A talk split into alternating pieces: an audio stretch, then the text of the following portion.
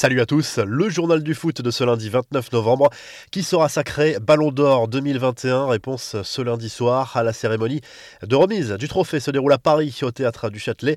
Parmi les 30 joueurs nommés, trois favoris se dégagent nettement Karim Benzema, Robert Lewandowski et Lionel Messi. L'Argentin est peut-être celui qui se dégage légèrement au vu de sa popularité et de la victoire de l'Albi Céleste en Copa América, même si Robert Lewandowski est celui qui a les meilleures stats avec 64 buts inscrits et 12 passes décisives décisive délivrée en 53 matchs, toutes compétitions confondues. En club et en sélection, le Polonais fait encore mieux que son année 2020 déjà exceptionnelle.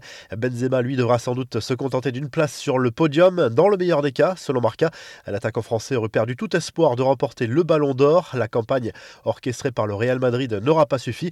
Le buteur de 33 ans serait déjà au courant de la mauvaise nouvelle alors que les votes sont clos. Encore une grosse blessure pour Neymar, sorti sur une civière à Saint-Etienne. Le Brésilien pourrait être éloigné des terrains durant environ 6 semaine. Les premiers examens passés par la star du PSG ont révélé une grosse entorse. Le joueur va passer des examens complémentaires ce lundi qui détermineront la nature exacte de sa blessure. Après avoir quitté le stade en cédant de béquilles, Neymar a posté un message combatif sur les réseaux sociaux. Il faut récupérer. Malheureusement, ces choses font partie de la vie d'un athlète. Il faut relever la tête. C'est parti. Je reviendrai plus fort, a promis le joueur parisien. Les infos en bref avec l'une des images du week-end, fait extrêmement rare. Cristiano Ronaldo a débuté la rencontre contre Chelsea sur le banc dimanche en Première Ligue. Un choix très fort de Michael Carrick qui a dû surprendre l'international portugais, peu habitué à se retrouver sur le banc, surtout pour un match important. L'entraîneur intérimaire de Manchester United lui a préféré un trio Rashford, Fernandez, Sancho au coup d'envoi. CR7 est entré après l'heure de jeu. On reviendra sur ce match en revue de presse. Enfin, le club de Naples a dévoilé dimanche une statue de Diego Maradona, un bel hommage du club italien un peu plus d'un an après la disparition de la star du foot argentin.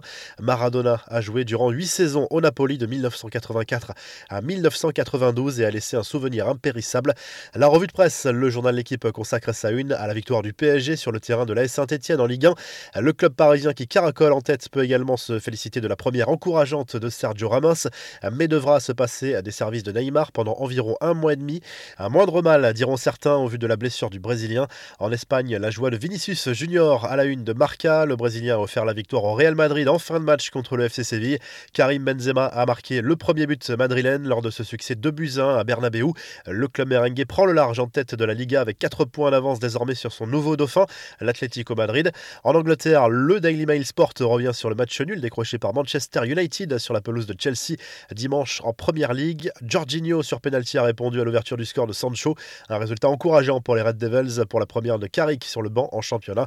Enfin en Italie, le Corriere dello Sport salue le carton du Napoli contre la Lazio Rome en Une victoire 4 à 0 décrochée par les Napolitains grâce à Zielinski, Mertens par deux fois et Ruiz.